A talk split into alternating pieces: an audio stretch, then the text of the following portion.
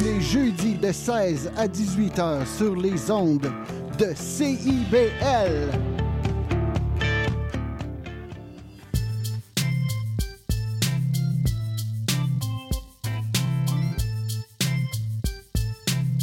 CIBL 101.5 Montréal. Vivre Montréal, Montréal. Alors, ici c'est IBL. On entre en onde bientôt, bientôt, dans 5 minutes. CIBL 105 au cœur de Montréal.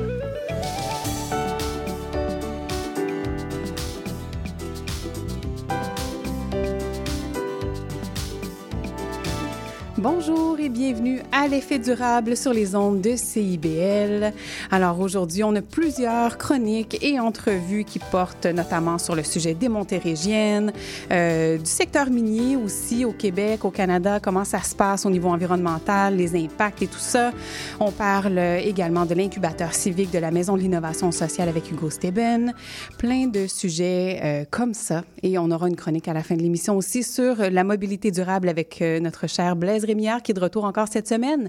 Pour commencer, on est avec Geneviève Poirier-Guis, responsable de l'engagement des communautés chez Connexion Nature. Bonjour Geneviève. Bonjour. Très heureuse de t'avoir avec nous euh, aujourd'hui. Donc, les Montérégiennes pour se faire du bien. On dirait que j'aimais ça comme, comme titre, comme proposition. Euh, la, connexion à la nature est, importante. Et est-ce que tu veux nous donner un, bref aperçu de, de, de, ces beautés-là, de ces bienfaits liés aux Montérégiennes qui, qui sont plus ton créneau à toi? Bien, les Montérégiennes, il faut se rappeler qu'elles partent de Oka à Mégantic. C'est une, une 10 collines qui partagent la même formation géologique, mais qui sont en même temps tous des emblèmes du paysage. Elles ont marqué l'identité des municipalités ou des, des, régions dans lesquelles on les trouve, puis elles ont une valeur historique, géologique qui est particulière, puis ben, c'est sûr d'un volet plus des formations un peu plus professionnelles, une valeur écologique aussi. Mmh, oui, vraiment. Et c'est ça qui en fait la particularité, on en parlait donc la semaine dernière, comme, comme tu le dis, là, la formation géologique, puis j'imaginais pas tout ce lien-là entre ces collines qui sont reliées sur un territoire quand même relativement vaste. Qu'est-ce qu'on retrouve comme faune et flore euh, qui mériterait le détour là, dans, dans Bien, le secteur en des fait, Montérégiennes? Ce qu'il faut savoir, c'est que les collines montérégiennes, elles ont des écosystèmes rares qui sont encore relativement intacts, euh, puis qui sont extrêmement importants pour des noyaux de biodiversité, mais Mm. aussi pour la connectivité dans un cadre de changement climatique. Si j'avais à donner des exemples, il y a 40 écosystèmes forestiers reconnus, écosystèmes forestiers exceptionnels reconnus sur les Montérégiennes. Ça, c'est un statut du ministère qui, pour, qui reconnaît soit des forêts anciennes, des forêts rares ou des forêts refuges. On retrouve 68 des espèces d'amphibiens et de reptiles du Québec, 70 des espèces d'oiseaux, 40 des espèces de mammifères, plus de 1000 espèces de plantes.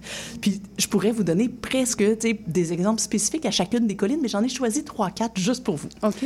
Disons, au printemps, rendez-vous à Oka. Vous allez voir un tapis de trilles blanc dans la forêt. Mm. Puis là, ben, c'est, on est chanceux, c'est, c'est la plante emblème de l'Ontario, mais c'est magnifique. Si vous vous rendez au Mont-Royal, ben, prenez le temps d'aller observer les fossiles d'animaux marins. Il y a même des visites guidées qui sont offertes. Si vous allez à Saint-Grégoire, il y a des falaises, vous allez voir les le faucon pèlerin, qui est un oiseau de proie, qui est l'oiseau le plus rapide au, rapide au monde. Vous allez voir des urubus, qui sont des charognards qui ressemblent à des vautours qui planent au-dessus de la colline. À Mont-Saint-Hilaire, ben, vous allez risquer peut-être de croiser un pécan ou un castor. Un pécan, c'est n'est pas un animal qui est très connu, mais c'est dans la famille des mustélidés. Donc, c'est un cousin des, des martres, des visons, des belettes. Mais c'est le seul prédateur du porc-épic parce qu'il a compris que sur le ventre, il n'y avait pas de piquant. Oh. J'en ai jamais vu de Non. ces petites bêtes-là? En tout cas, je ne l'ai pas reconnu. hein. c'est ça. Quand vous allez vers Shefford, ben là, il y a plein de cours d'eau, vous allez voir plein de milieux humides, vous allez voir des salamandres, même des salamandres sa- plus rares, comme la salamandre pourte ou la salamandre du Nord.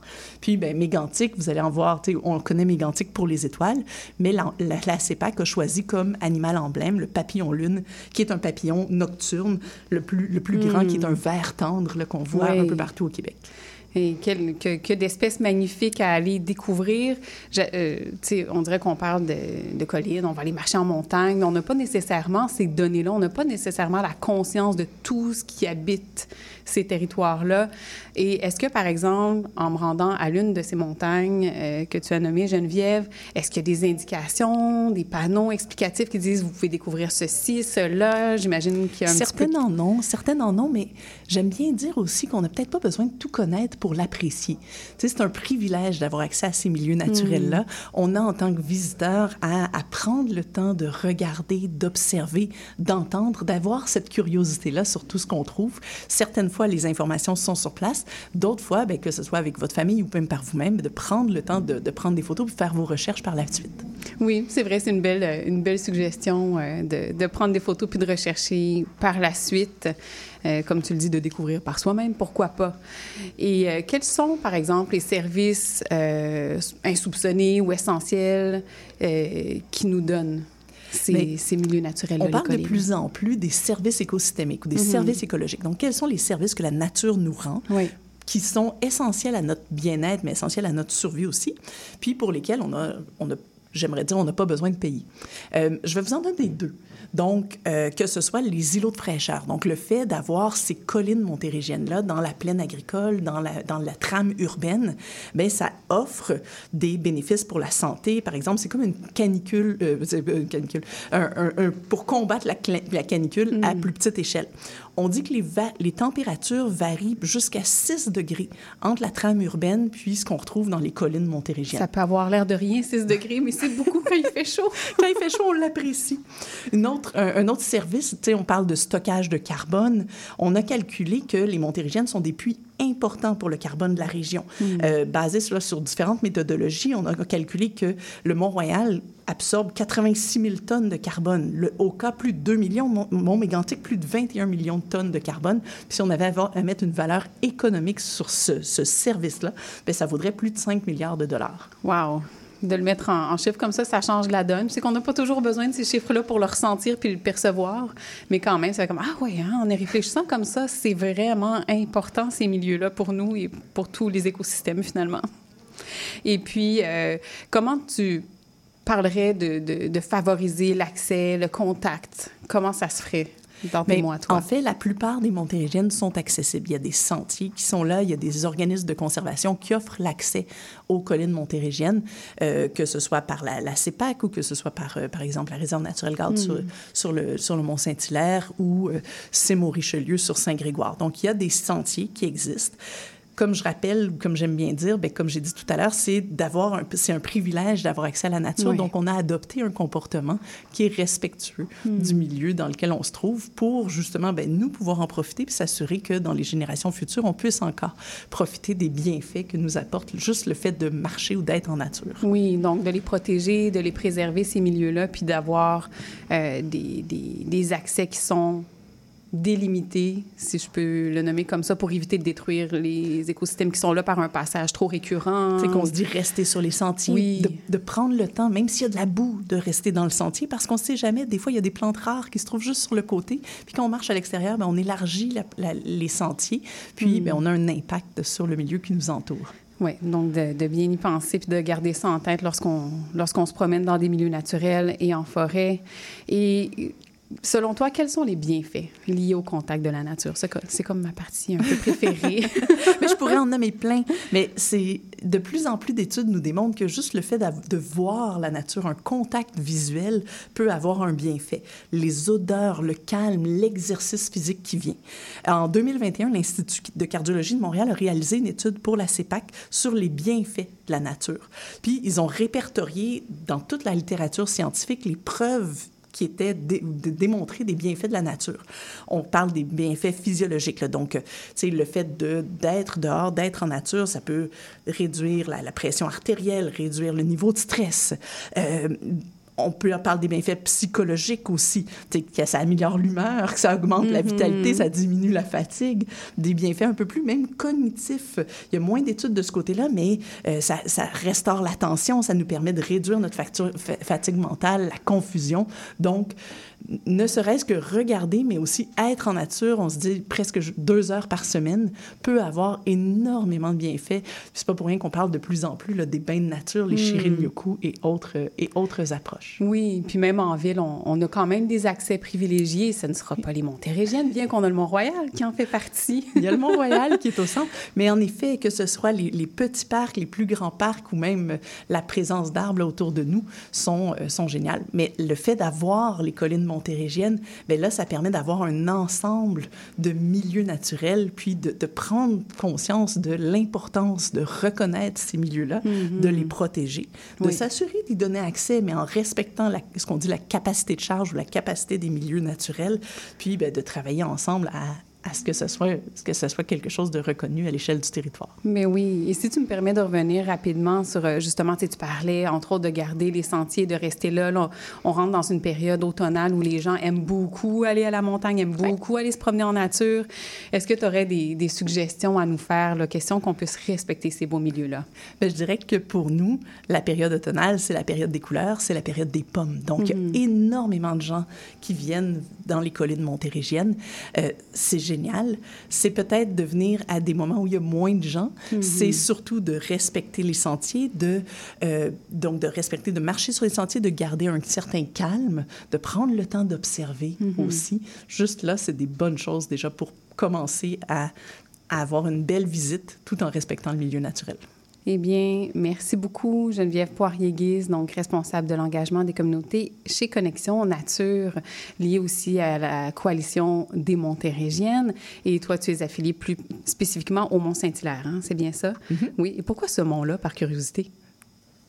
Parce que... Ben, Connexion Nature, vous connaissez peut-être notre autre nom qui est le Centre de nature ah, du Mont-Saint-Hilaire. Oui. D'accord, d'accord, c'est la qui même encadre la, toutes les activités sur la réserve naturelle mm -hmm. qui appartient à l'Université McGill, mais aussi toutes les activités qui se font en Piémont, puis à l'échelle du territoire de la région de Biosphère, donc d'une douzaine de municipalités. Ah, quand même, hein, ça couvre large. Ça aussi, Connexion Nature, donc à surveiller pour l'automne, et on se rappelle de garder les sentiers et d'essayer d'éviter les périodes trop achalandées pour euh, nos, nos promenades en montagne et nos Shinrin-yoku. Exactement. Un grand merci encore une fois, Geneviève Poirier-Guise. Bonne journée à toi. Merci. Nous allons maintenant passer à une entrevue avec, euh, avec Rodrigue Turgeon. Euh, vous avez peut-être vu passer dans la presse euh, hier un, un, dossier qui parlait notamment des, des bouts résiduels du secteur minier, d'eau contaminée qui ne sont plus euh, recyclables, donc on, que, que l'on ne peut plus purifier. C'était important de se rappeler que le secteur de l'industrie minière a un grand impact sur l'environnement, un grand impact sur les populations qui l'habitent, qui habitent ces territoires-là. Et donc, j'ai la grande chance de m'entretenir avec Rodrigue Turgeon. On est maintenant avec Rodrigue Turgeon, avocat, co-directeur chez Mining Watch Canada. Je sais que tu portes plusieurs autres chapeaux, mais on a choisi ceux-là pour débuter. Euh, puis je suis vraiment très heureuse de t'accueillir à l'émission aujourd'hui. Merci pour l'invitation on profite d'un passage à Montréal, en fait, parce que sinon, euh, tu es à Val d'Or. Donc, j'ai même pas l'occasion de t'attraper en vrai. Donc, c'était une, une, opportunité à saisir. Oui, ben c'est ça. Je suis euh, ici depuis la semaine dernière. On a eu euh, toute une belle soirée lundi pour célébrer les 15 ans de la coalition Québec Meilleure Mine. Et ça a été suivi par euh, une semaine de préparation en vue d'une d'une super belle conférence qui va avoir lieu à Montréal euh, l'an prochain, en novembre, à la mi-novembre. Euh, qui euh, va viser vraiment à soutenir, outiller les populations locales de partout en Amérique du Nord face aux enjeux miniers. OK, fait que ça va être un, un gros événement, là. Donc, pour novembre 2024 exact. à Montréal. Ça va être à surveiller, c'est quand même dans un an. Oui. Vous allez mais... nous le rappeler de toute façon, j'imagine. Effectivement, mais il y a beaucoup d'ambition derrière cette préparation-là, d'où l'idée de préparer ça un an à l'avance. Oui. Et là, 15 ans pour Québec mmh. Meilleure Mine. J'avais d'ailleurs euh, la grande chance d'être à cette soirée qui été fabuleuse, énergisante. Je pense que tu n'en as pas dormi de la nuit après, euh, d'après ce que tu me dis. Mais euh, c'était vraiment une superbe soirée, comme je le disais, vraiment inspirante, avec une panoplie de personnes venues d'un peu partout aussi, hein, quand même.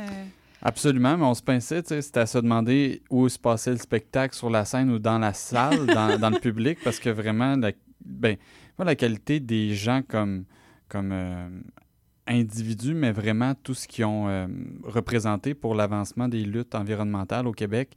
C'était vraiment euh, extraordinaire de les voir rassemblés ensemble. Puis pour, bon, le milieu environnemental est assez large quand même au Québec, mais ce qu'il y a de vraiment, si on peut dire, rassembleur dans les luttes face à l'industrie minière, c'est que vraiment ça touche euh, beaucoup les, régions les plus reculées aussi euh, de la métropole et de voir tous ces gens-là converger ici euh, à Montréal, soutenu euh, par la présence de, de toi comme d'autres qui sont ici plus souvent que nous.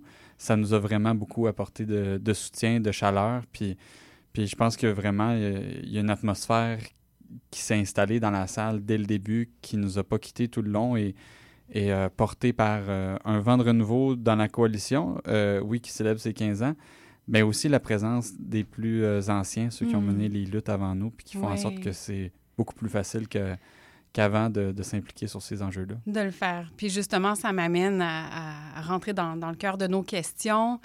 En ce moment, comment tu décrirais l'état du secteur minier au Québec?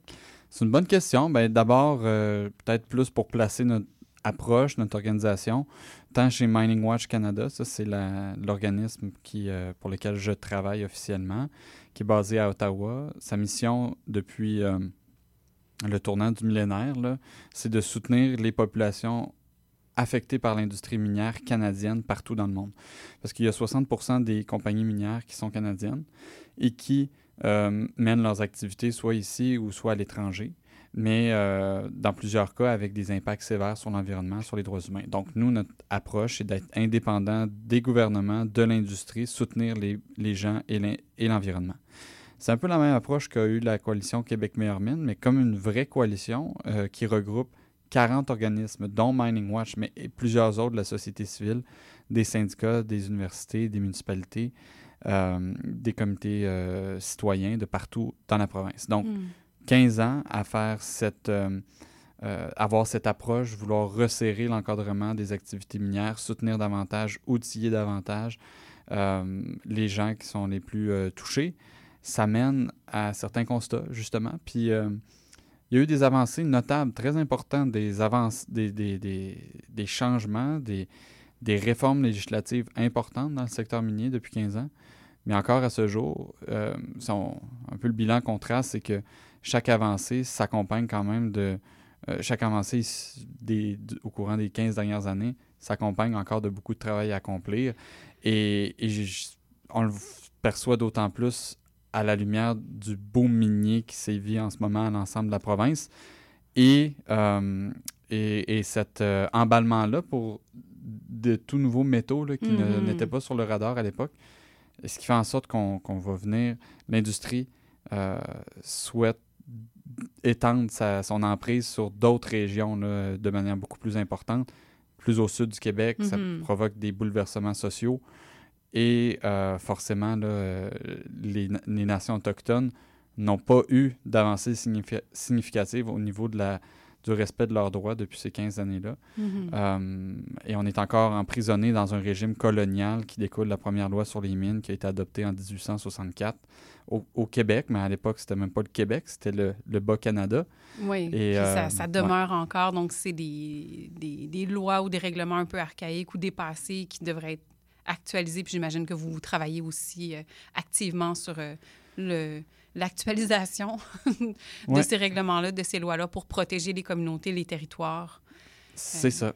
Puis, tant de pousser pour des réformes réglementaires, législatives, mais aussi à être présent pour aider les gens qui font face à ces impacts-là qui sont qui sont pas juste significatifs, c'est Hmm. destructeurs. Je veux Ben dire, oui. comme un- une mine à ciel ouvert, on- il y en a plus de terrain là, après. là. Oui, non, ben c'est ça. Je, je lisais d'ailleurs un article dans la presse euh, auquel tu avais contribué, entre autres, là, qui parlait de ce qui reste après, puis Mhm. de comment c'est revalorisé. Je fais des guillemets dans l'air que personne ne Ouais. voit, mais de comment c'est revitalisé après, qu'est-ce que ça peut devenir, puis de se dire, ben là, il y a encore des prospections. Mhm. Comme tu le dis, là, avec les, les- les nouveaux métaux rares qu'on va aller chercher, d'autres extractions qu'on va aller faire ailleurs. C'est comme si c'était pas assez. Puis là, on continue d'étendre ce territoire-là qui, qui détruit tout puis qui sert plus à rien après, tu sais. Ouais, puis, puis tu sais, c'est sûr que quand, quand on écoute le discours de l'industrie, du gouvernement, c'est qu'on est toujours en train de justifier ces projets euh, extractifs lourds par la soi-disant utilité des métaux. Donc, c'est Mm. comme toujours un, un- On met dans la balance le, le- oui, mais le- on les, en a besoin. les ou- besoins ouais. exacts euh, versus les impacts sur l'environnement, sur les sociétés. Mais euh, au final, nous, l'approche qu'on a, c'est c'est pas de nier là, qu'on a des besoins en métaux, là, comme euh, notre espèce euh, animale est assez particulière à ce sujet-là. Il n'y en a pas beaucoup là, qui, qui ont besoin d'autant de métaux que nous Mhm. sur Terre, mais, euh, mais c'est de vraiment d'avoir, de mettre dans, dans le discours à l'avant-plan l'importance de réduire à la source notre consommation. Oui. Et ça, ça passe par plein de mesures qui ne sont pas nécessairement directement liées par l'encadrement des activités minières à proprement dites, mais par exemple, euh, réduire l'utilisation de l'auto-solo, Mhm. euh, ben, exiger davantage de recyclage des métaux, puis ça se fait par plein de manières, mais notamment via euh, la lutte à l'obsolescence programmée, Oui. par exemple. Par Ouais. exemple, fait qu'il y a toutes sortes de luttes connexes Mhm. euh, qui, qui viendraient solutionner en partie ou en tout cas améliorer la situation euh, en termes de demande de minerais puis de, Absolument. de continuer de creuser davantage. Euh, ce, que, ce que ça a de bon, en fait, cette demande accrue-là ou en, en train d'accroître, c'est que ça ramène les sujets à l'actualité. Les Mhm. gens en parlent plus. Fait que je Mhm. pense que ce côté-là est quand même positif. Ouais. Euh, ça permet de dire, Oups, attention, là, on est en train de, de se faire marcher sur les pieds. faut resserrer, il faut, faut légiférer. Euh, tu parlais de l'impact du secteur minier sur l'environnement. Euh, Il y a aussi la santé des populations à travers ça. Ce, n'est pas que l'environnement que l'on détruit, c'est aussi euh, la santé des personnes qui l'habitent ou qui sont en contact direct avec ces, métaux-là, par exemple, ou ce que ça prend. C'est quoi ces impacts-là? Est-ce que tu peux nous, nous donner des, des exemples concrets de ce à quoi ça ressemble? Je pense que l'exemple auquel les gens sont le plus habitués depuis la dernière année, c'est celui de la fonderie Horn à Rouyn-Noranda, qui est un complexe industriel qui fait partie du cycle minier, mais qui, effectivement, a une noble mission de vouloir réutiliser des métaux déjà, euh, qui ont déjà été extraits du sol, Hmm. leur donner une deuxième, voire troisième vie. Euh, donc, c'est un, objectif noble. Ça, Mhm. et on- personne ne le nie. là. Puis même qu'on on veut mettre ça de l'avant, le recyclage des métaux. Mais il faut que ça se fasse dans le respect des normes de santé publique les plus strictes. Or, c'est pas du tout le cas comme on le voit à Rouen. Malheureusement, ce qu'on a vu aussi au courant des euh, deux dernières années, c'est, par exemple, à Québec, euh, le port de Québec, euh, qui est un, un- un endroit où il y a également des émissions de nickel significatives Oui. dans l'air au port, dans le transbordement des bateaux qui, qui proviennent des, des différents gisements nordiques. Et là, ben, c'est une population qu'on a mis qu'on a mis à risque carrément en augmentant les seuils d'émissions de nickel et d'autres métaux dans l'air. Euh, ça, c'est un- une réforme qui a été mise de l'avant par le gouvernement, étonnamment. c'est- Mhm. Alors qu'on demande de resserrer l'encadrement, on a vu des assouplissements euh, récemment. Donc, Ouais. il faut, il faut toujours exiger euh, plus de respect des normes dans le transport, la transformation des minerais. Oui, puis ça, ça, diminue aussi la confiance qu'on a en notre gouvernement. On se dit, mais là, attention, là, pourquoi on l'a réduit avant? Parce que c'était dangereux pour nous, puis là, tout d'un coup, on peut l'augmenter, puis c'est plus grave pour personne. Il y a, il y a comme beaucoup d'enjeux de confiance aussi là-dedans, puis effectivement, de ne pas se laisser aller à ce que le gouvernement dit. C'est comme, non, on a le droit d'exiger mieux, on a le droit d'exi- d'exiger plus pour un environnement sain. Euh, on mentionnait brièvement les peuples autochtones euh, qui se présentent de plus en plus aussi devant les médias pour la défense de leur territoire, puis sont comme, on dirait, tassés de l'équation ou pas considérés. Là, est-ce qu'on arrive à les entendre plus? Est-ce qu'on arrive à avoir une plus grande considération pour, pour leur savoir, puis juste le respect des humains qui sont, essentiellement? C'est une excellente question, mais force est de constater, après euh, des années de, d'implication, que il y a vraiment un, pouvoir qui est exercé différemment par l'industrie, les lobbies de l'industrie et euh, le reste de la population, incluant les, les premiers peuples.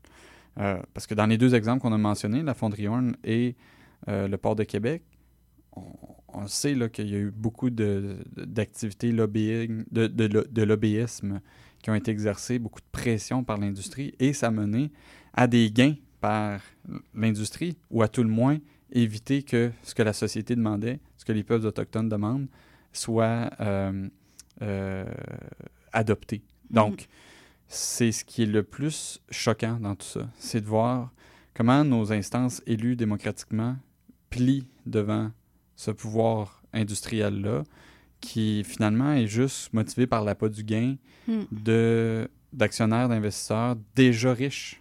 Euh, il faudrait, plutôt que les métaux, l'utilisation qu'on en fasse, bénéficier aux plus vulnérables plutôt que enrichir les plus riches.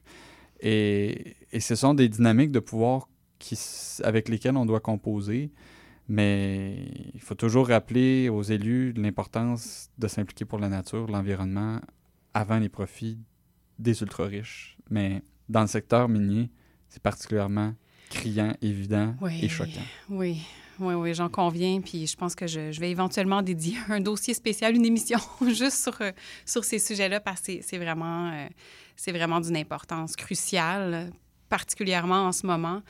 Euh, puis on, aura, je l'espère, l'occasion d'en parler davantage, puis de parler de tous les autres aspects qui existent aussi en lien avec le travail que tu fais, que vous faites en coalition aussi, parce qu'il y a beaucoup de personnes impliquées là-dedans. Puis c'est important. Puis il faut se rappeler qu'on a un pouvoir à travers tout ça. Ne pas l'oublier ensemble. Alors, merci beaucoup, Rodrigue Turgeon, je le répète, avocat et co-directeur chez Mining Watch Canada. Merci beaucoup. Merci, au plaisir Au de s'en parler bientôt. Au revoir. Alors oui, c'est l'un des, des dossiers qu'on suivra de près au courant de la saison à l'effet durable, le secteur minier, les impacts sur l'environnement, la fonderie Horn. Euh, donc, sujet de récurrence à l'émission. Et là, pour tout de suite, on va s'entretenir avec Hugo Steben, directeur du renforcement des capacités et incubation à la Maison de l'innovation sociale. Bonjour Hugo. Bonjour. Très heureuse de t'avoir avec nous. Euh, donc, euh, tu es entre autres euh, responsable de l'appel à projet à impact social et environnemental dans le cadre du programme d'incubateur civique à la MIS, donc la Maison d'innovation sociale. Donc, c'est toi qui es responsable de, de ce programme-là, ou en tout cas de, de la sélection des dossiers. Effectivement, euh, c'est un programme qui a été conçu. En fait, euh, la Maison de l'innovation sociale existe depuis euh, 2017. Puis l'incubateur civique est un des, premiers programmes qu'on a conçu et déployé euh, depuis euh, 2018, donc avec des cohortes annuelles qui sont lancées. Depuis 2018, c'est presque 100 projets, en fait, qui ont été accompagnés à travers ce programme-là. On est très content de voir qu'on a 71% des projets accompagnés qui sont encore en action aujourd'hui, donc euh, programme fort euh, stimulant. Ben oui, Euh, effectivement, c'est le fun de savoir que ça perdure après, tu sais, que c'est une Oui. réussite. Est-ce que tu aurais quelques, quelques exemples à, à nous donner de, de Oui. projets qui ont été menés à Euh, travers ça? La particularité de l'incubateur civique, ou une des particularités de l'incubateur civique, c'est que c'est un programme qui accompagne des projets de nature très diversifiée. Donc, on a, par exemple, euh, l'émergence de mouvements citoyens, comme euh, Demain Verdun ou Laval en transition, qui sont sortis du programme. Euh, on a des activités comme des, des, euh, des fois des organismes ou des entreprises. On a euh, IF, qui est une entreprise qui fait la plantation de micro-forêts urbaines. On a des, des- des- plateformes numériques qui ont été développées, comme le Registre des beaux citoyens qui est passé à travers notre programme. Euh, des programmes pour la lutte contre l'éco-anxiété chez les jeunes. Comme je mentionnais, on a, on a 100 projets qui vont avoir passé par, euh, par le programme. Puis là, je me sens, je ne vais pas faire de favoritisme pour un projet ou un autre. Tous les projets sont présentés sur notre site web, donc c'est possible pour les curieux et curieuses euh, à l'antenne d'aller sur le miss.québec, puis d'aller voir euh, un descriptif des 100 projets et une présentation de tous les porteurs et porteuses qui ont développé et déployé ces, ces différents projets-là. C'est tellement des, des beaux projets puis tellement intéressants. Est-ce que tu veux nous dire en, en quelques mots, c'est quoi l'incubateur civique? Bien, d'abord, je parlerai peut-être d'un constat qui a mené à la création de l'incubateur civique. Ce constat-là, c'est, euh, nous, ce qu'on appelle affectueusement euh, euh, à la MIS, euh, la, la vallée de la mort. D'accord. ce qu'on s'est rendu compte, c'est que entre le monde de la, de la génération des idées à impact et le monde de leur déploiement, il y avait en fait un trou.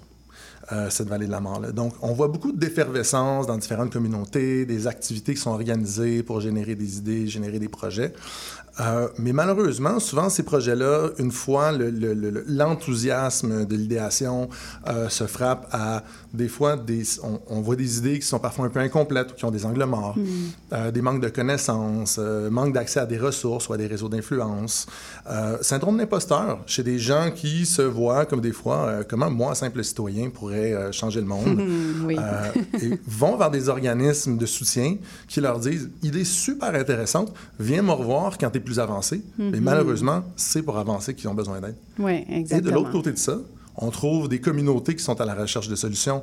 On trouve des acteurs et des actrices dont c'est leur rôle d'accompagner ces différents projets-là et qui venaient vers nous en nous disant il n'y a pas assez de projets de bonne qualité pour être en mesure de répondre à l'ensemble des besoins. Et c'est là que l'incubateur civique se positionne. Magnifique. Hugo, garde ton idée en tête pour la suite. On s'en va vers une courte pause et on revient avec toi tout de suite après. Fantastique. Faut qu'on parle. J'ai l'impression que je t'intéresse plus. Quand on est ensemble, tu regardes ailleurs. Tout semble plus intéressant que moi. Je le sais que je suis plate, là. Je, le sais que tu veux garder tes vieilles habitudes. Mais j'aimerais ça sentir que tu me regardes, que tu es concentré sur moi. J'aimerais sentir que j'ai toute ton attention. Sinon, tu pourrais avoir un accident. La route a besoin que vous soyez concentré. Au volant, portez toute votre attention sur la route. Un message de la Société de l'assurance automobile du Québec. De Bamako à la Havane, du Nil au Mississippi, des bords du Saint-Laurent aux plages de Bahia, retrouvez-moi, Leila, pour une sélection qui traverse les frontières. Un voyage au rythme d'innombrables styles musicaux pour un dépaysement garanti. Laissez-vous porter. Escale, c'est tous les samedis à 9h et en rediffusion les mardis à 11h sur CBL 101.5. Qu'est-ce que tu fais mardi soir? J'écoute Lire et délire. Tu connais? Non, c'est quoi? Lire et délire, c'est l'émission culturelle la plus déjantée de CIBL. Tous les mardis dès 19h, quatre schnappants vous présentent des chroniques sur la littérature, le cinéma, le théâtre et vous réservent bien d'autres surprises. Les mardis dès 19h, c'est à CIBL que ça se passe.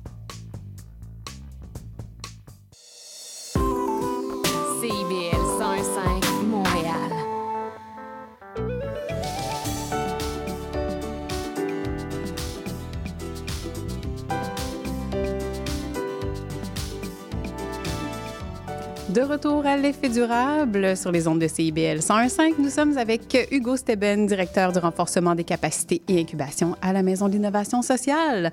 Donc, juste avant la pause, tu nous parlais de ce que vous appelez affectueusement la vallée de la mort, qui est là où les, euh, les- soit les citoyens ou les petites organisations ont besoin de votre soutien pour devenir plus périn ou pour progresser en tout cas. Donc, je te laisse continuer avec la suite. Puis, si on regarde au niveau du parcours, c'est quoi l'incubateur civique véritablement? C'est quoi l'expérience qui est vécue par les gens qui y participent? Euh, on parle d'un parcours d'accompagnement d'une durée d'environ cinq mois, qui est livré euh, en virtuel et en présentiel. Donc, on essaye au maximum d'être en mesure de s'adapter aux obligations personnelles et professionnelles des gens. Donc, un programme qui est assez flexible et qui demande un investissement d'une durée d'à peu près 7 heures par semaine sur la durée de ce cinq mois-là. Donc, c'est un parcours en cohorte de 20 projets. Donc, on va parler d'à peu près 30 à 40 porteurs et porteuses ensemble, où on offre de la formation, euh, du coaching individuel, du coaching d'équipe, du coaching de groupe. L'objectif est d'accompagner ces individus et équipes-là euh, euh, à faire mûrir leurs idées de projets à impact social et environnemental qui sont imaginés par ces acteurs, de change- acteurs et actrices de changement pour qu'ils soient ensuite en mesure de le déployer sur le terrain. C'est vraiment un service euh, magnifique, je trouve, d'avoir un accompagnement aussi complet, de proximité aussi, là, que c'est pas juste des programmes de subvention, il y a un, tout un accompagnement, puis c'est... C'est, le rôle de, de l'incubateur. Euh, donc, euh, c'est un service d'accompagnement, on le dit, dans, dans, le cadre duquel il y a des projets qui sont accompagnés chaque année. Et à qui s'adresse spécifiquement le programme? Pourquoi y prendre part? Qui devrait proposer ces projets pour ceux qui écoutent? Encore une fois, au niveau des, des publics, c'est assez diversifié. On va incuber euh, à la fois des citoyens, citoyennes, des, des petits collectifs qui se sont organisés euh, et des petites OBNL, donc des parcours qui sont hyper diversifiés. Euh, puis ce qu'on réalise, c'est que nous, on cherche à aller chercher des gens avec une expérience de la problématique. Hmm. Donc, on voit, par exemple, des gens qui des, des académiciens, des gens du milieu académique qui veulent mettre en application pour avoir des impacts concrets les choses sur lesquelles ils font des recherches. On voit des gens qui travaillent déjà dans ces différents milieux-là, mais qui cherchent à avoir plus d'impact et ont de la difficulté à, embarquer sur le chemin de l'innovation, à sortir un peu des terrains battus. Euh, on voit des gens qui ont des postures activistes, mais qui cherchent à avoir une voie complémentaire ou mettre en place des activités complémentaires à leurs activités euh, d'activisme. On voit des gens qui ont une expérience vécue de la problématique, euh, eux et elles-mêmes, ou qui connaissent bien la communauté dans laquelle ils elles souhaitent agir. Puis ce qu'on s'est rendu compte, c'est que c'est beaucoup plus facile de prendre quelqu'un qui a une expérience de la problématique et de l'outiller pour en faire des porteurs de projets que de prendre des gens qui ont une formation en gestion de projet Hmm. et de les outiller de l'expérience vécue. Puis cette intervention-là, on l'a fait à une étape qui est très cruciale, qui est l'étape d'amorçage. Quand on sent qu'on a une bonne compréhension puis qu'on a un angle d'attaque intéressant sur la problématique, on sent qu'on a une idée qui est intéressante pour y répondre, mais on sent qu'on n'a pas encore tous les morceaux qui sont en place. Mhm. Et cette phase d'amorçage-là est vraiment critique pour trois différentes choses. La première, c'est que c'est à cette étape-là que la plupart des grandes décisions vont se prendre qui vont en fait être les conditions de succès futur. Souvent, les décisions de ce qui va faire le succès du projet dans 3, 4, 5 ans se sont prises à cette étape-là par rapport au projet. C'est aussi une étape où a- on observe une transformation chez les individus, à passer de la personne qui contemple l'idée d'agir sur une problématique à la personne qui a renforcé sa confiance dans sa capacité d'agir et qui décide de passer à l'action. Hmm. Puis la troisième raison pour laquelle on a décidé de développer ce programme-là, c'est que, ironiquement, c'est la phase où il n'y avait pas de soutien. Ouais. Alors que c'est la phase la plus cruciale de ces projets-là. C'est Ouais. le défi qu'on s'est donné avec ce programme-là. Ben, ça vient combler un, un- un bel espace parce qu'effectivement, c'est souvent quand on, est à- on a l'idée, on a comme l'idée géniale, si on veut, on a toute l'intention, tout le cœur à y mettre, mais il n'y a rien, il n'y a pas de soutien. Ah ben non, il faudrait que tu sois plus avancé. Ah ben non, il faudrait que ton plan d'affaires soit déjà prêt. Ah ben non, il faudrait que tu aies du financement. Fait que, c'est- ça vient vraiment répondre à, à ce besoin-là directement. Puis nous, on présente souvent le programme comme étant un programme qui propulse les individus et les collectifs, qui propulse les projets. Mhm. Donc, on renforce les capacités des individus et des équipes à propulser ces projets-là, parce que si on met tout notre focus sur le projet, puis que le projet il tombe, ben, c'est une perte sèche. Oui. Alors que si on investit dans les individus, c'est des gens qui vont déployer ce projet-là, qui vont en influencer d'autres, qui vont des fois avoir des changements de trajectoire de carrière. Donc, on parle des fois du- du- du- du compost entrepreneurial, mais ici, on parle du compost des innovateurs sociaux, des entrepreneurs sociaux. Puis c'est véritablement ça qui donne un effet démultiplicateur. Oui. Puis c'est aussi en renforçant leur confiance des individus qui sont en mesure, en fait, de développer leur résilience en cours de route.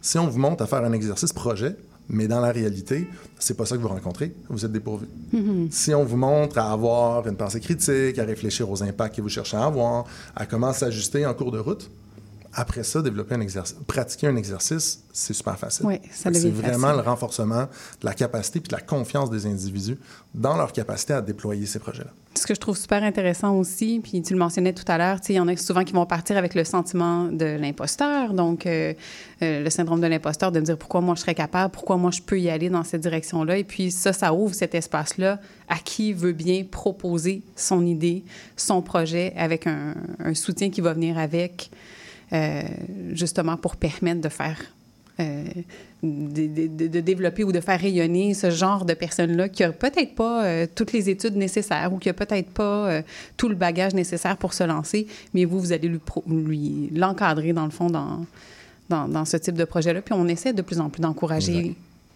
les... Les, les, les- un- un- un- un- je, je- je perds mes mots, mais ceux qui sont moins... euh, de qui on s'attend moins que ça vienne, ces projets-là. Et c'est impressionnant de voir non seulement le, le- le potentiel, mais la détermination de ces individus-là. On a, sans nommer, un, un, un alumni du programme qui est passé à travers une trajectoire de vie plus difficile, euh, qui a été en centre jeunesse, prison, itinérance, qui s'est sorti lui-même de l'itinérance et qui, aujourd'hui, adresse les enjeux d'itinérance et travaille auprès des jeunes. Il y a l'expérience vécue de ce qui fonctionne, ce qui ne fonctionne pas, ce que ces jeunes-là vivent. Et on se rend compte qu'il y a des résultats qui sont fantastiques, hallucinants par rapport aux méthodes plus traditionnelles d'intervenir chez ces gens-là. Oui, donc euh, l'expérience terrain, hein, des fois, ça, ça vaut plus que le diplôme en tant que tel.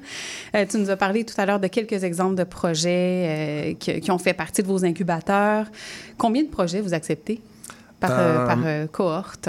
Normalement, par exemple, en ce moment, nous sommes présentement en appel à projet pour le territoire de Montréal. Donc, on a lancé un appel à projet depuis le 13 septembre qui va se terminer le 29 octobre à 23h59.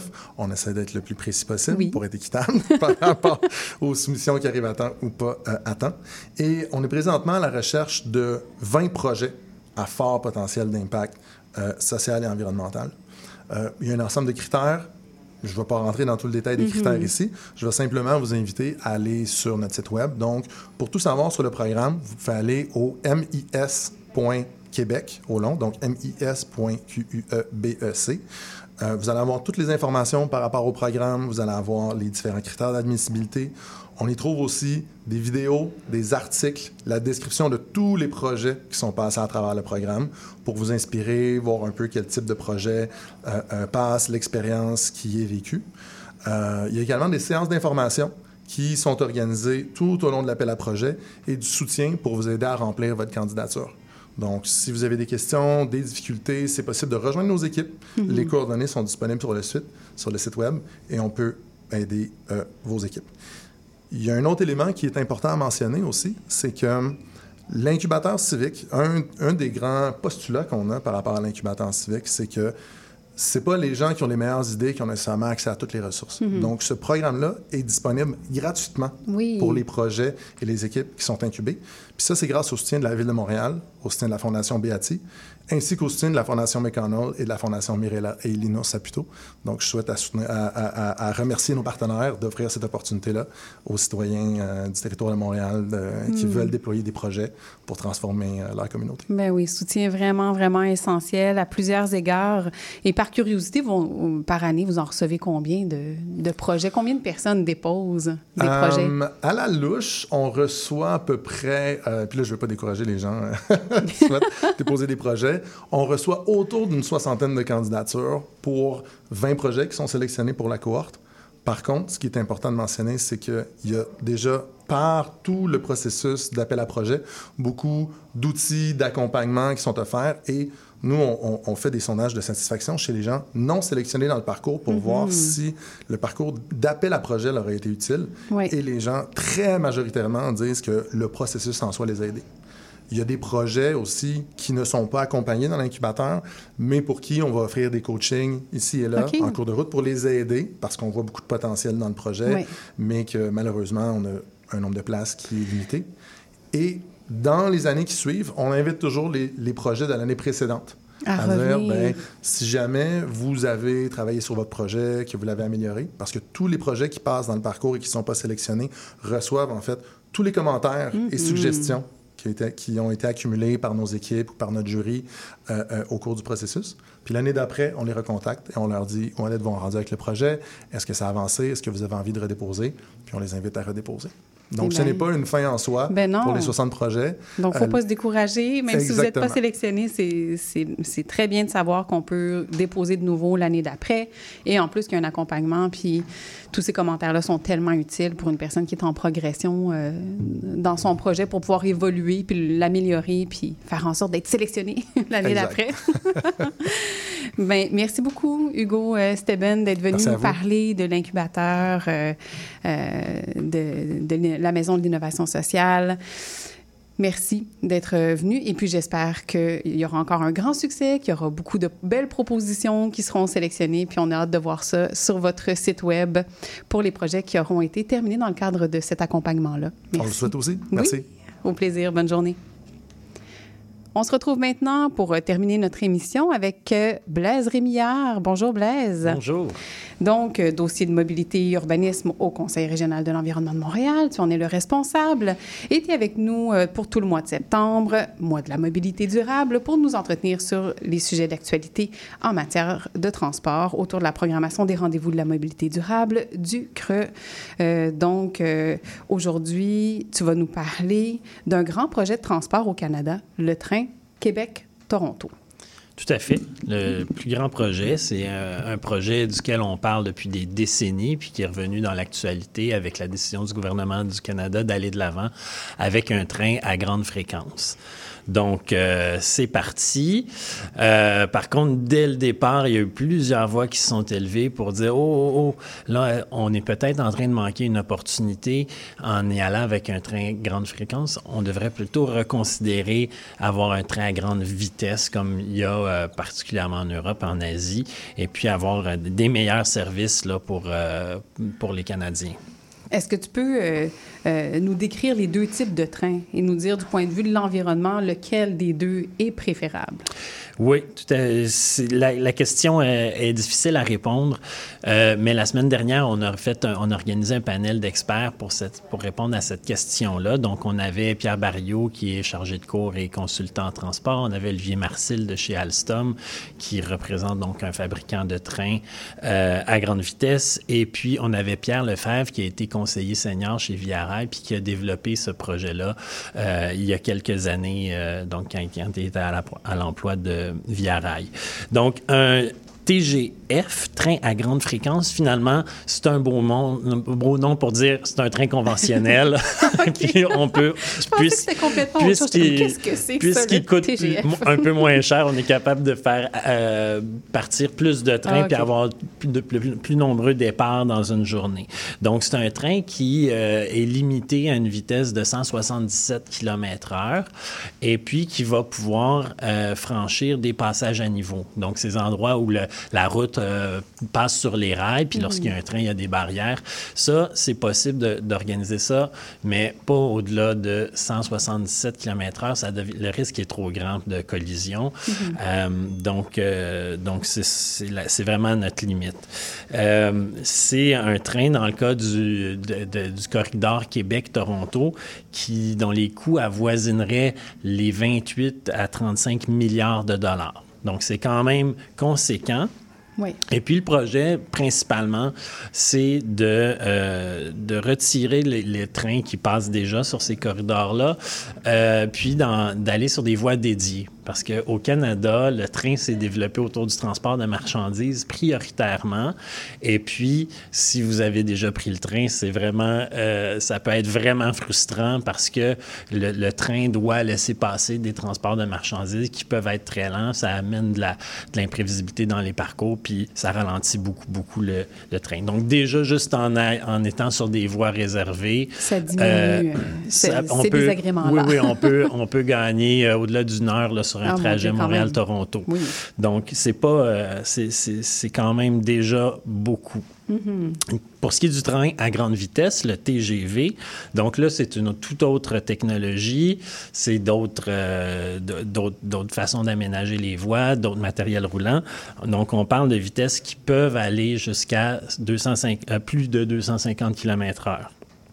Donc, euh, généralement, il va avoir moins de fréquences sur ces lignes-là parce que euh, c'est, c'est- c'est- ça coûte plus cher, les billets se vendent plus cher Mhm. et donc on va avoir euh, euh, un peu moins de fréquences, quoique si, le- si la, la- la- la population est au rendez-vous, c'est possible. Ça reste des voies réservées, mais là, on parle de voies complètement séparées, puis il n'y a pas de passage à niveau. Donc, il faut construire des ponts. Dans le cas de Québec-Toronto, on parle de, de centaines de ponts, plus de 500 ponts qui doivent être faits pour franchir toutes sortes d'obstacles, donc beaucoup de routes.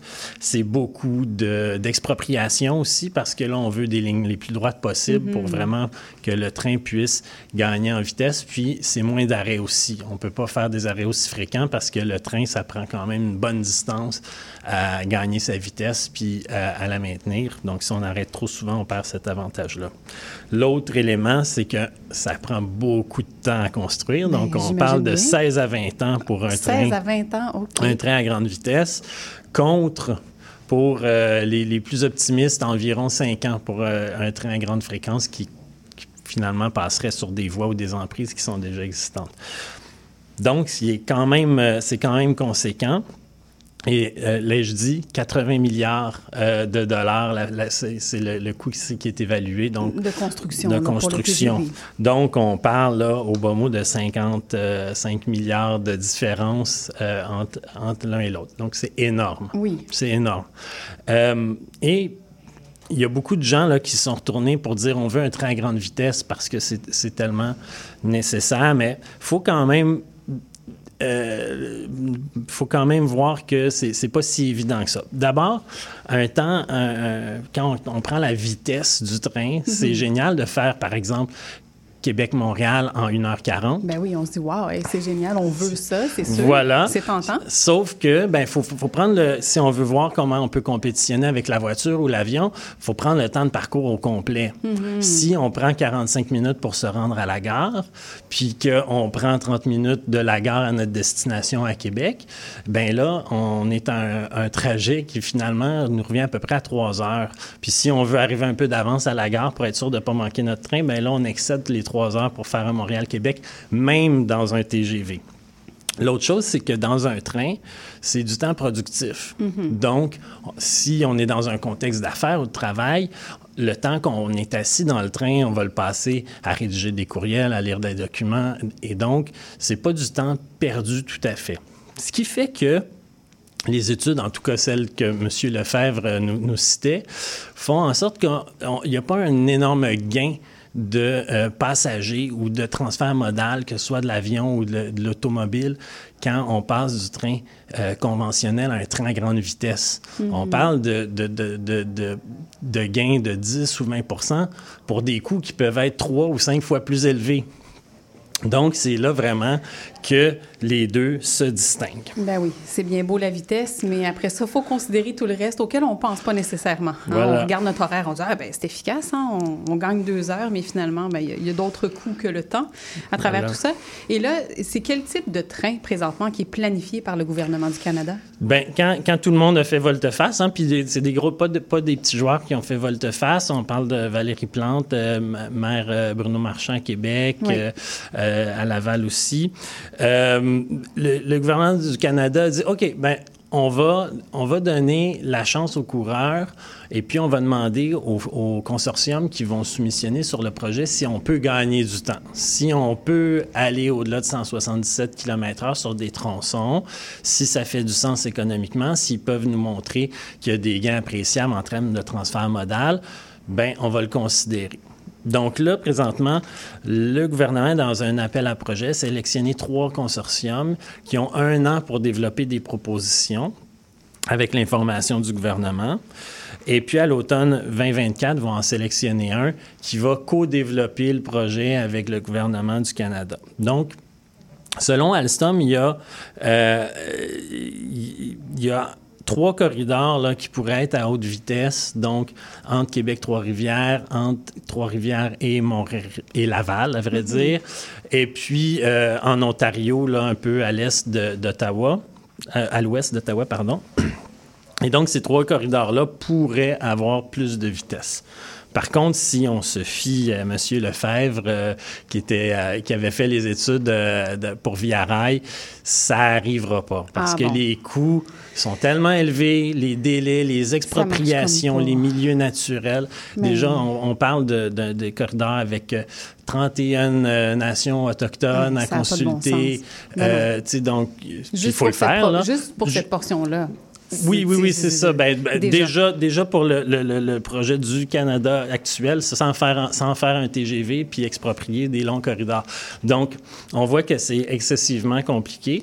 Et puis, euh, bon, euh, M. Lefebvre, lui, n'est pas du tout optimiste qu'on va Ok. avoir des soumissions que les consortiums qui, qui allient financiers et concepteurs là, Non, euh, vont, vont dire que ça, qui, qui- ont des chances de récupérer leur argent euh, avec, ces, avec ces différents Mais là, on se retrouverait donc avec quoi? Une sorte d'hybride, euh, vitesse Ben- conventionnelle, haute vitesse, un peu comme tu le décrivais avec des portions. euh, Voilà. Puis, puis de toute façon, quand on regarde les TGV en Europe, il y a la plupart des, des trains euh, ne, ne vont pas à pleine vitesse Hmm. tout leur trajet. Donc, euh, donc c'est ça. Puis ben, il faut voir si entre 250 et 177 km/h, on gagne vraiment des, des- des- on fait des gains appréciables. Par contre, il faut aussi voir de quel genre de niveau euh, d'intervention l'État est prêt à, à mettre pour euh, supporter son train. Donc ça, c'est un autre, un autre volet, qui, c'est, un peu le discours de M. Barrios, c'est de dire, si vraiment on veut euh, compétitionner l'auto, puis utiliser le train à grande vitesse pour remplacer l'avion, pour remplacer beaucoup de trajets, ben il y a moyen de faire des économies substantielles, euh, par exemple, euh, en, en- en évitant de rénover les aéroports puis d'agrandir les aéroports. On a vu récemment là, qu'il y a un, Oui. un livre qui est sorti qui nous dit Mhm. l'aéroport de Dorval va être complètement à refaire euh, d'ici 2050 parce que les vols augmentent. Donc, si on compétitionne vraiment, euh, aussi la voiture, par exemple, pour éviter de faire des agrandissements d'autoroutes euh, entre Québec et Montréal, ben là, il y a des, il y a des sommes euh, qui peuvent être euh, économisées. Donc, principalement, il y a deux, il y a deux choses qu'on voit en Europe, des subventions massives. Donc, euh, par exemple, M. Marcel nous racontait que cet, cet été, il a pris le train entre Madrid et Barcelone pour 25 euros Mhm. par personne, un TGV. Donc, qu'est-ce qui se passe? C'est qu'il y a de la- l'argent euh, public, il y a des contribuables qui ont subventionné, me- des contribuables espagnols oui. qui ont subventionné ce voyage-là. Oui. Euh, ou ça peut être encore plus, euh, plus, plus intense, je dirais, comme en France, où on va interdire le- les vols euh, d'avions sur les distances qui sont couvertes par les TGV. Donc là, euh, là, ça devient vraiment intéressant aussi au niveau climatique parce que euh, c'est c'est vraiment un retrait net de GES Ben qui ne sera pas du tout remplacé là, euh, par des- par d'autres voyages. Donc, euh, puis, ben, on, on décongestionne les aéroports. On, euh, donc, on, on transforme de cette façon-là là, euh, le- le- les transports. euh. mais bon, à voir, il faut que ça fasse partie d'un plan pour vraiment pouvoir dire ben, on a investi 50 milliards de plus. On- Absolument, c'est des on, gros euh, on- montants, on- astronomique. Mais c'est ça, c'est des gros montants. Puis, tu nommes des super bons exemples en Europe, avec euh, des lois, par exemple, des réglementations qui interdisent les vols quand il y a des trains. Mais ici, au Québec, même au Canada, on est loin de cette réalité-là. Sur un grand territoire comme ça, les trains sont plus difficiles d'accès, même si on pense juste euh, en, banlieue, le train de banlieue, là, qui, qui existe depuis très longtemps, mais euh, dont certains se plaignent encore maintenant. Donc là, pour l'instant, je pense qu'on va devoir continuer de se contenter d'un cocktail de transport, Blaise. ben, oui, euh, ça- les- les- les- en tout cas, les- le, projet de train à grande vitesse est passé pendant des années à, être, à essuyer des refus, refus, Ouais. refus du politique. Et là, on a une solution qui, euh, qui, qui, qui, qui est sur les rails, pour pas faire de mauvais jeu de mots, avec le gouvernement du Canada. Le Parti conservateur même a appuyé ce, ce projet-là. Donc, euh, l'idée l'idée d'avoir un, un service de train euh, fiable, Hmm. quand même relativement rapide, euh, et des, serait déjà une grande amélioration. Puis, si jamais euh, on est surpris puis que des consortiums réussissent à trouver des, des- des segments où ils peuvent, ils peuvent profiter d'un- contexte favorable pour accroître la vitesse, mais ce sera juste euh, préférable. Mais euh, donc, on, à moins d'un revirement politique, c'est vers là qu'on s'en va, définitivement. ben, on va le prendre comme ça vient. On veut surtout avoir le, le meilleur des deux mondes, on peut le dire comme ça.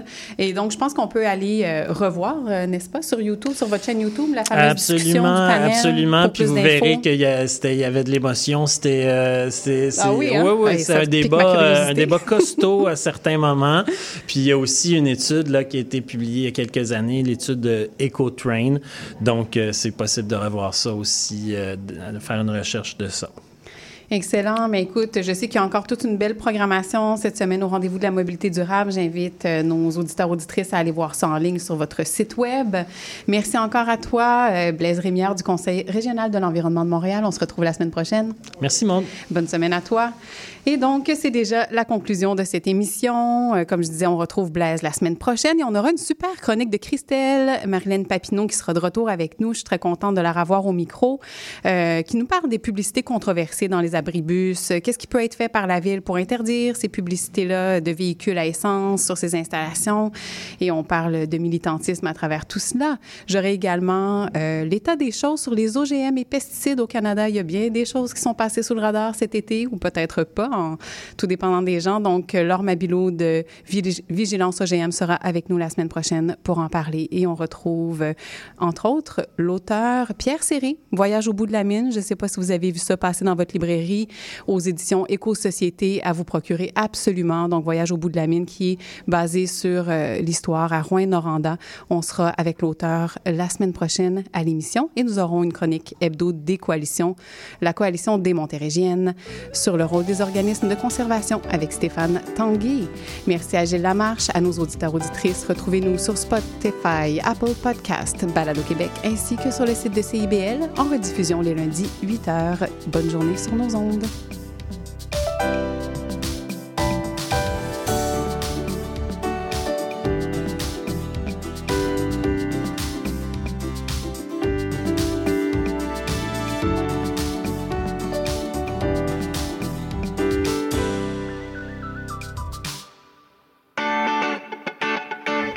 Bonjour, et bienvenue dans l'émission Monde d'artistes. Je suis Louise Anneau et chaque mercredi de 1h à 1h30, nous découvrirons ensemble l'histoire d'un ou d'une artiste en tout genre. À chaque semaine son artiste et à chaque épisode son univers, alors rendez-vous tous les mercredis à 1h dans un monde d'artistes sur CIBL.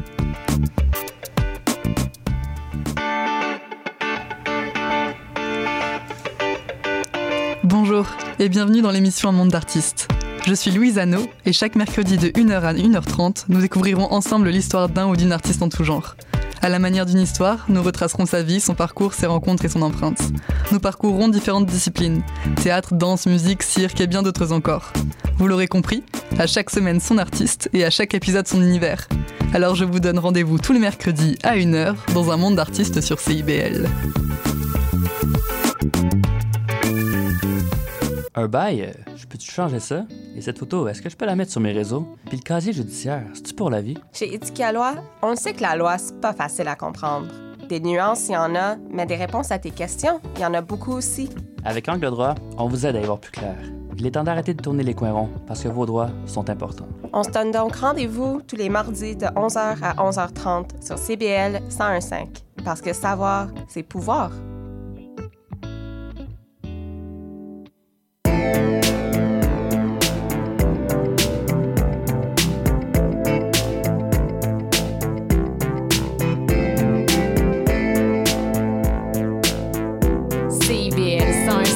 Montréal. Vivre Montréal, Montréal. Alors, ici CIBL. On entre en onde bientôt, bientôt, dans 5 minutes. CIBL 105 au cœur de Montréal.